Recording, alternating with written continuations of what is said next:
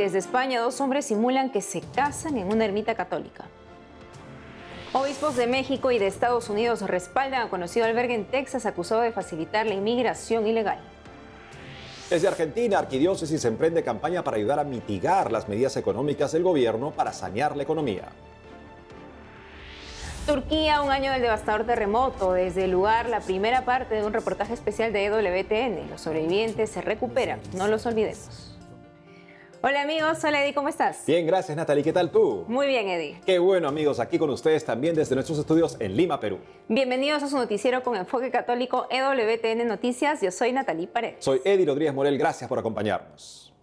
Empezamos las noticias desde España, donde dos varones recrearon su supuesta boda en una ermita. Al respecto, el sacerdote español Juan Manuel Góngora, con miles de seguidores en las redes, recomendó a los católicos no asistir a irreverencias semejantes para no ser cómplices de un pecado mortal. Pidió rezar por la conversión de los jóvenes protagonistas del acto, que calificó como exaltación sodomítica. Sobre esto y más informa nuestro corresponsal Nicolás de Cárdenas. Saludos desde España, desde donde les contamos que la celebración de un simulacro de boda entre dos varones en una ermita católica ha obligado al arzobispado de Madrid a pronunciarse.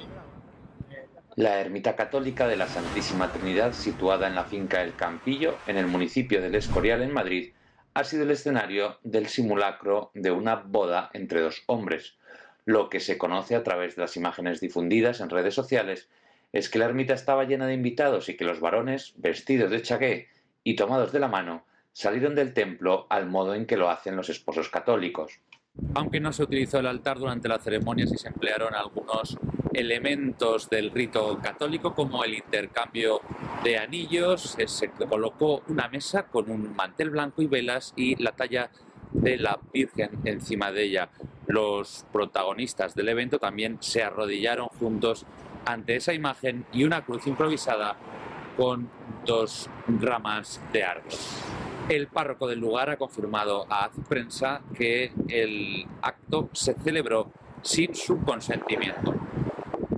El arzobispado de Madrid hizo público un comunicado en la tarde del lunes en España en el que, con el deseo de evitar confusión, explica que no fue informado ni consultado sobre la posibilidad de realizar dicha celebración, siendo un acto unilateral de la finca que tendrá efectos canónicos. Además, la nota añade que las ermitas familiares solo pueden ser usadas para el fin que las iglesias les concede y por tanto no pueden ser lugar de celebraciones públicas religiosas, salvo autorización expresa del obispado. Del mismo modo, se advierte que tampoco pueden ser objeto de finalidades comerciales ni lugares de celebraciones civiles de ningún tipo. Y en otro orden de cosas, las familias numerosas se han reivindicado en estos días con una campaña publicitaria denunciando la falta de ayudas y sobre todo la amenaza que supone para ellas una nueva ley de familias que se prepara, que denuncian, pretende fulminarlas.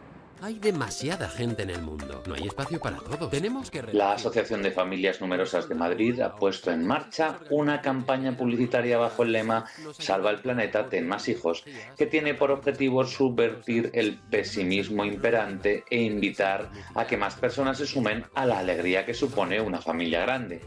¿Sabes dónde queda sitio para estar, por ejemplo? En los parques, que están todos vacíos, o en los colegios, que cada vez cierran más aulas. Tú, que la media de edad en La campaña también argumenta que un mundo sin contaminación no merece la pena si no hay personas para disfrutarlo. La presidenta de la asociación, María Menéndez, ha denunciado a Ciprensa que apenas reciben ayudas pese a la existencia de una ley de protección de familias numerosas desde el año 2003. Lo más grave, sin embargo, es que el Gobierno planea aprobar una nueva ley de familias que elimine el nombre de familias numerosas y reconozca a cambio 16 tipos diferentes. Y terminamos con el llamamiento urgente que ha hecho la comunidad carmelita de Ronda, donde se custodia una mano incorrupta de Santa Teresa para evitar su cierre por falta de vocaciones. Una de las más conocidas reliquias de Santa Teresa de Ávila, su mano izquierda incorrupta, se enfrenta a un destino incierto debido a la falta de vocaciones en el convento carmelita de Ronda, en España, donde se custodia. El motivo es que la comunidad carmelita del convento del corazón eucarístico de Jesús se extingue a marchas forzadas Quedan cuatro hermanas en la comunidad, lo que está por debajo del número mínimo de seis determinado por la Constitución Apostólica Bultum Dei Quarere, promulgada por el Papa Francisco el 29 de junio de 2016. Para evitarlo, la comunidad necesita la incorporación inmediata de dos hermanas profesas solemnes.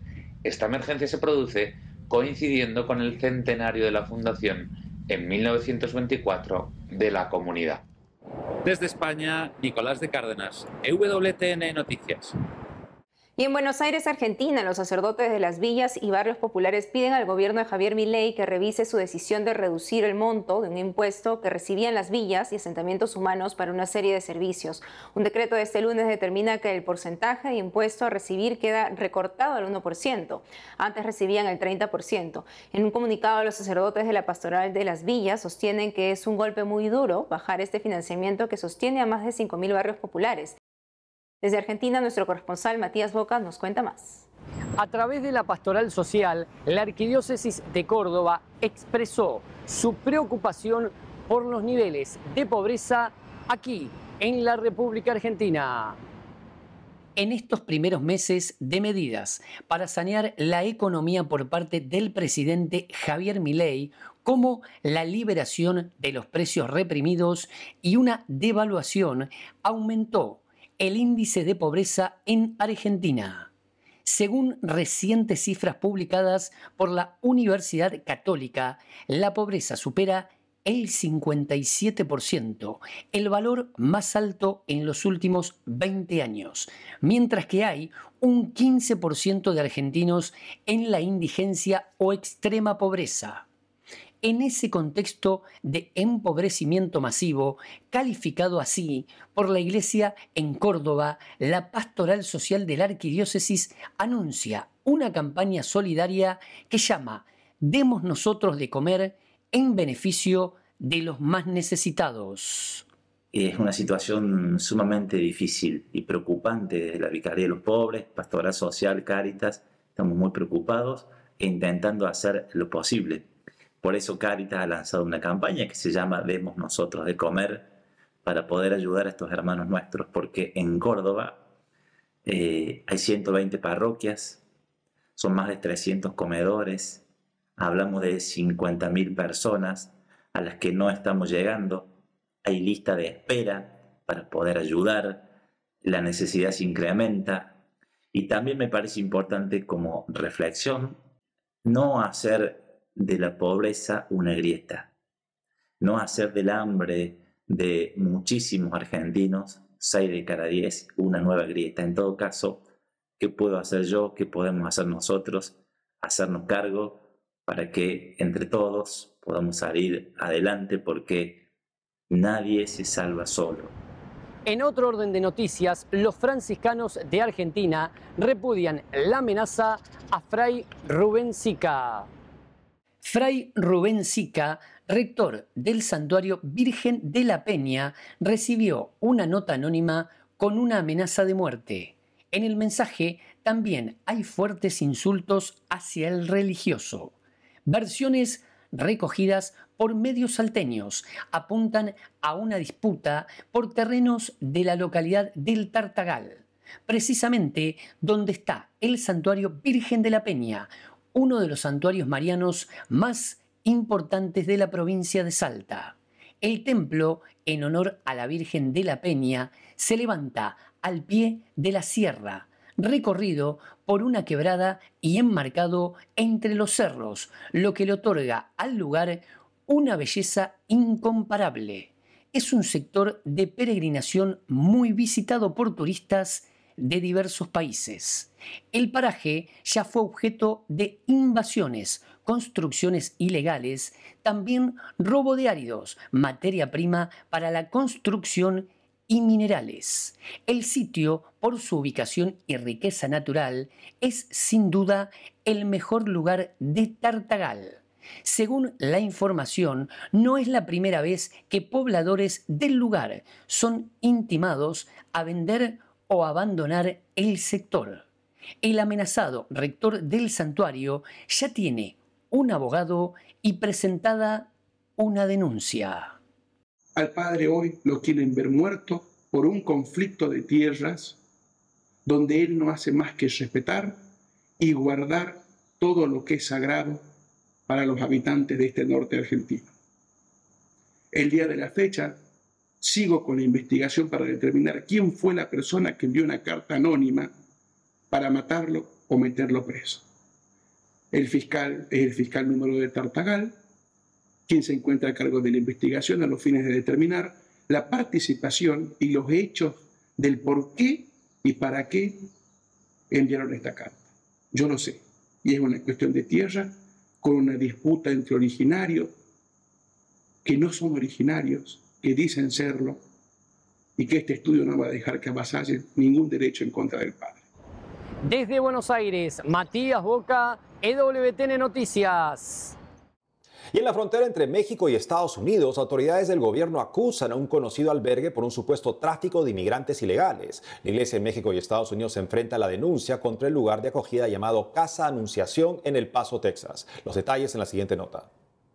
Ubicada en El Paso, Texas, la Casa Anunciación brinda auxilio hace 45 años a cientos de migrantes que cruzan la frontera de México con Estados Unidos para buscar un futuro mejor. Hoy es acusada de realizar posibles esfuerzos para facilitar la inmigración ilegal y de operar una casa de escondite, demanda el Procurador General de Texas, Ken Paxton. En rueda de prensa, el obispo de El Paso y representante de la Casa Anunciación, Monseñor Mark Seitz, defendió el trabajo del centro de acogida tras la acusación de Paxton, que apunta a revocar su registro para operar. Por un lado, nos enfrentamos al reto de una grave negligencia federal para proporcionar una respuesta segura, ordenada y humana a la migración en nuestra frontera sur. Por otro, estamos siendo testigos de una creciente campaña de intimidación, miedo y deshumanización en el estado de Texas. En su sitio web, la Casa Anunciación informa que en algunos de sus centros de acogida permiten que los migrantes se hospeden por periodos de tiempo, semanas o meses. También atienden a personas que llegan a los Estados Unidos en busca de trabajo o aquellos que huyen de la violencia y la extorsión en sus países de origen. Asimismo, asisten a familias indocumentadas que viven en El Paso con dificultades económicas. En su red social X, el procurador general Paxton dijo que el caos en la frontera sur ha creado un entorno en el que las ONG, financiadas con dinero de los contribuyentes de la administración Biden, facilitan horrores asombrosos, incluido el contrabando de personas. Monseñor Mark Seitz respondió. No se trata de política, se trata del Evangelio. Conozco a los huéspedes de la casa de la Anunciación, a los que están atrapados al otro lado de la frontera y a los que han muerto intentando cruzarla. Me he encontrado con ellos y he experimentado su dolor, su sufrimiento y su esperanza. Los obispos de México expresan su respaldo a la Casa Anunciación. Este 26 de febrero, la Dimensión Episcopal de Pastoral de Movilidad Humana de la Conferencia del Episcopado Mexicano compartió un comunicado en el que se solidariza con su labor. Indican Criminalizar a instituciones como la Casa Anunciación, acusándola de tráfico de personas, sienta precedentes lamentablemente peligrosos para condenar las obras de caridad realizadas por cualquier persona u organización, impidiendo mediante argumentos judiciales a las personas poder obrar el bien. El mensaje firmado por Monseñor Guadalupe Torres Campos, obispo de Ciudad Juárez y responsable de la Pastoral de Movilidad Humana, invitó al fiscal Ken Paxton a retirar dicha demanda. Además, lo exhorta a él y al gobierno de Texas a abstenerse de seguir usando a los migrantes con fines políticos, generando discriminación y xenofobia. Hacemos una pausa y al volver, Turquía a un año del terremoto. Desde el lugar, la primera parte de un reportaje especial de EWTN. Los sobrevivientes se recuperan, no los olvidemos. Además, hoy celebramos a San Gabriel de la Dolorosa, patrono de la juventud. Regresamos con más noticias con Enfoque Católico.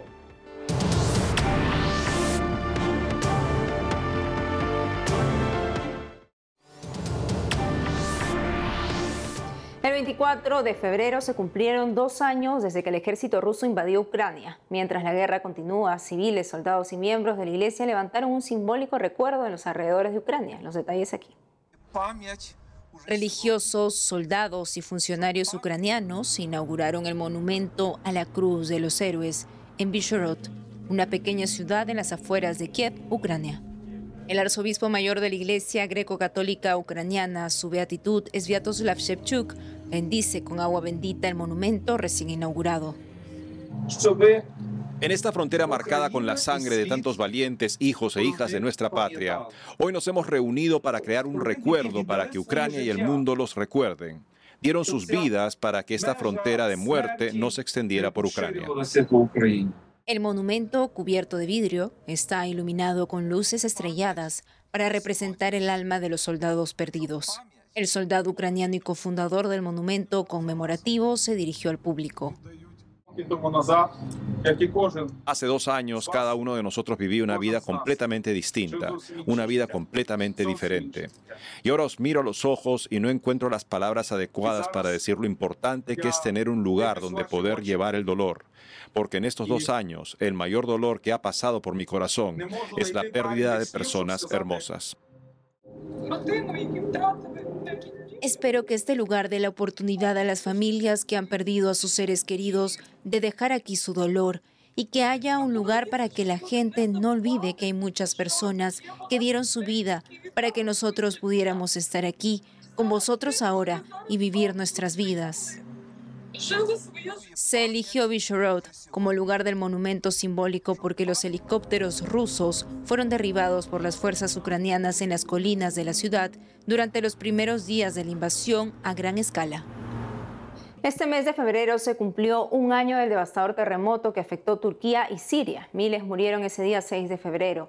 Desde entonces la Iglesia a través de sus organismos de ayuda no deja de impulsar iniciativas en favor de las víctimas, también para la reconstrucción en ambos países. El periodista Con Flynn de EWTN estuvo en el lugar de los hechos. Ahí compartió con los sobrevivientes y la Iglesia. Esta es la primera parte de su reportaje emitido del programa News in Depth o Noticias en Profundidad de EWTN. Breaking news, an earthquake on a terrifying scale. Officials say it's a magnitude 7.8 quake. All it took was 80 seconds. Bastaron 80 segundos para que más de 13.000 edificios se derrumbaran. 80 segundos para que casas, oficinas, fábricas y ciudades enteras fueran destruidas.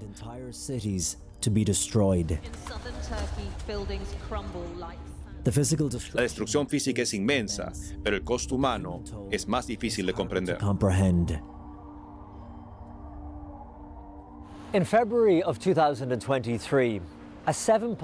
En febrero de 2023, un terremoto de magnitud 7,8 devastó esta parte sur de Turquía y el norte de Siria. 60.000 personas murieron en lo que fue el terremoto más fatal en Turquía en 1500 años. Estoy de pie en la ciudad de Antakya, donde hace un año a mi alrededor habría bloques de apartamentos y casas de la gente. Hoy son solo montones de escombros y los edificios que todavía están en pie son tan inseguros e inestables que tienen que ser derribados. Y para los supervivientes, sus vidas nunca volverán a ser las mismas.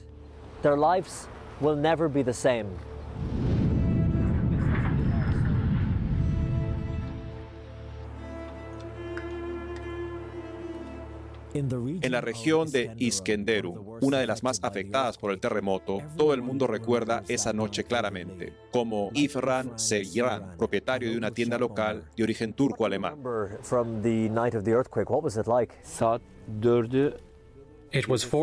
Eran las 4 y 17 de la madrugada. De repente todo empezó a moverse.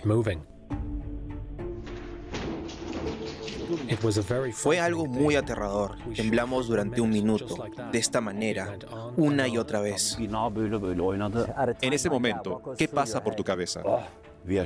Todos pensábamos que íbamos a morir. Dijimos, ok, esto es todo, vamos a morir, pero gracias a Dios sobrevivimos. Irfan es uno de los afortunados. Su edificio sobrevivió y él también pero perdió a 11 primos y familiares en el terremoto y réplicas del día siguiente. La hija de mi hermana estuvo enterrada bajo los escombros durante cuatro días. Déjame mostrarte. El techo colapsó sobre ella y se quedó atascada así por cuatro días completos.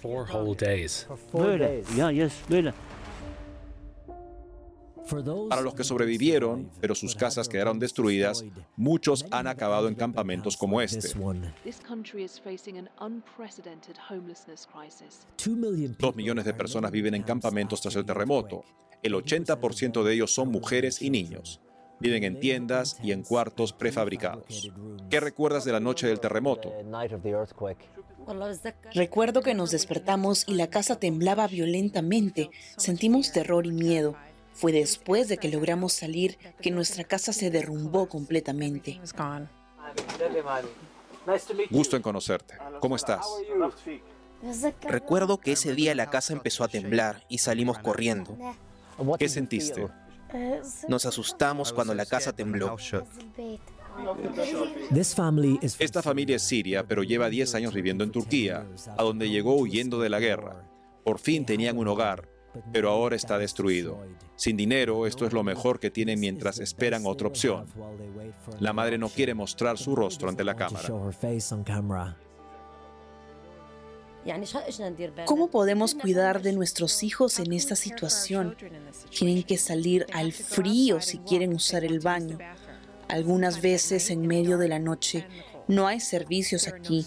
Mi niño de nueve años quiere salir del campamento, pero ¿qué puedo decirle? ¿Cuál es su esperanza para el futuro? ¿Cuál es tu sueño? Mi deseo es dejar este campo por algo mejor, si Dios quiere.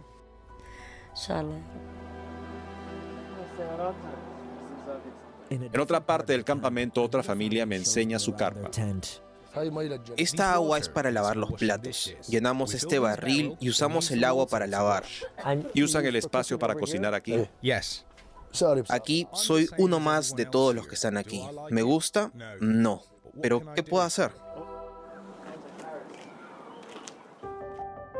Cuando uno ve la destrucción física, incluso un año después, tantos pueblos y ciudades todavía en ruinas, es difícil imaginar cómo un país, con una economía en apuros, va a pagar esta gigantesca reconstrucción.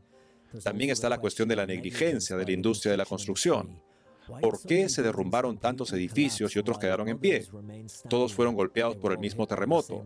Las emociones se han disparado en el país a medida que han ido apareciendo pruebas de que las empresas constructoras han tomado atajos o han ignorado la normativa. La gente quiere respuestas y justicia. Una de las 13.000 estructuras destruidas es la Iglesia Católica de la Anunciación en Iskenderun. El padre Antoine Gigit, obispo turco, entró en la iglesia a las 4 de la mañana de aquella noche. ¿Cómo corrió hacia el interior de la iglesia desde su casa? ¿Seguían cayendo escombros? ¿Seguía temblando el suelo? ¿Cómo fue cuando entró en la iglesia en ese mismo momento? No, todo había desaparecido. Fue así. Me subí a los escombros para poder ver mi ciudad. Una cosa que me impresionó inmediatamente. Lo primero que vi fue la estatua de la Madonna, que estaba intacta. Por otro lado estaba la estatua de San Antonio de Padua, que es mi santo patrón. También estaba intacta. Estos fueron realmente los primeros signos de esperanza para mí. Luego, con la ayuda de las hermanas, de inmediato fuimos al tabernáculo y sacamos al Santísimo Sacramento, y para nuestro asombro también estaba ileso.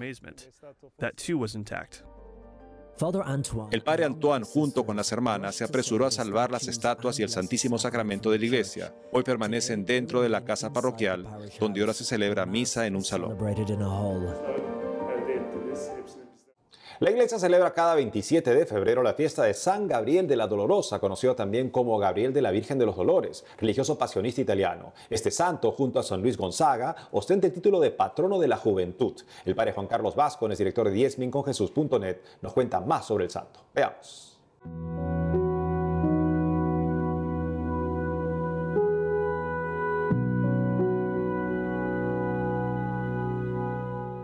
Un chico que desde muy joven eh, se destacó por ser delicado, por ser una persona de espiritualidad. Y mm, aunque es un chico que se queda huérfano desde temprana edad, tiene una cantidad de hermanos, viene de una familia eh, acomodada y sus hermanos enseguida le empiezan a dar de todo. Y eso hace que él, aunque es una buena persona, se convierta tal vez un poco vanidoso, va pasando los años y claro, llega un momento en el que se enferma gravemente y se da cuenta que la vida es pasajera y que Dios le está llamando para otras cosas. Y entonces, eh, aunque tiene como esta primera conversión, después, cuando ya se recupera su salud, él eh, vuelve a olvidarse y vuelve a entrar en el mundo eh, hasta que le sucede un accidente y casi con una flecha le matan y entonces le pasa muy cerca la flecha de, la frente y entonces vuelve a darse cuenta de, que la vida en el mundo es rápida y se vuelve a convertir y en esta vez ya eh, se mete en el seminario para estudiar y hace una conversión más completa de corazón. a mí parecía que es un excelente ejemplo para animar a los padres que tienen a veces hijos que se pierden un poco y que son buenos cuando son pequeños, pero después que se vuelven un poco más, más distantes, que se enfría su fe, para que no dejen de rezar por ellos. Rezar por los hijos para que vuelvan a Dios es algo importante que tiene que estar siempre en toda familia cristiana, especialmente en el corazón de las madres.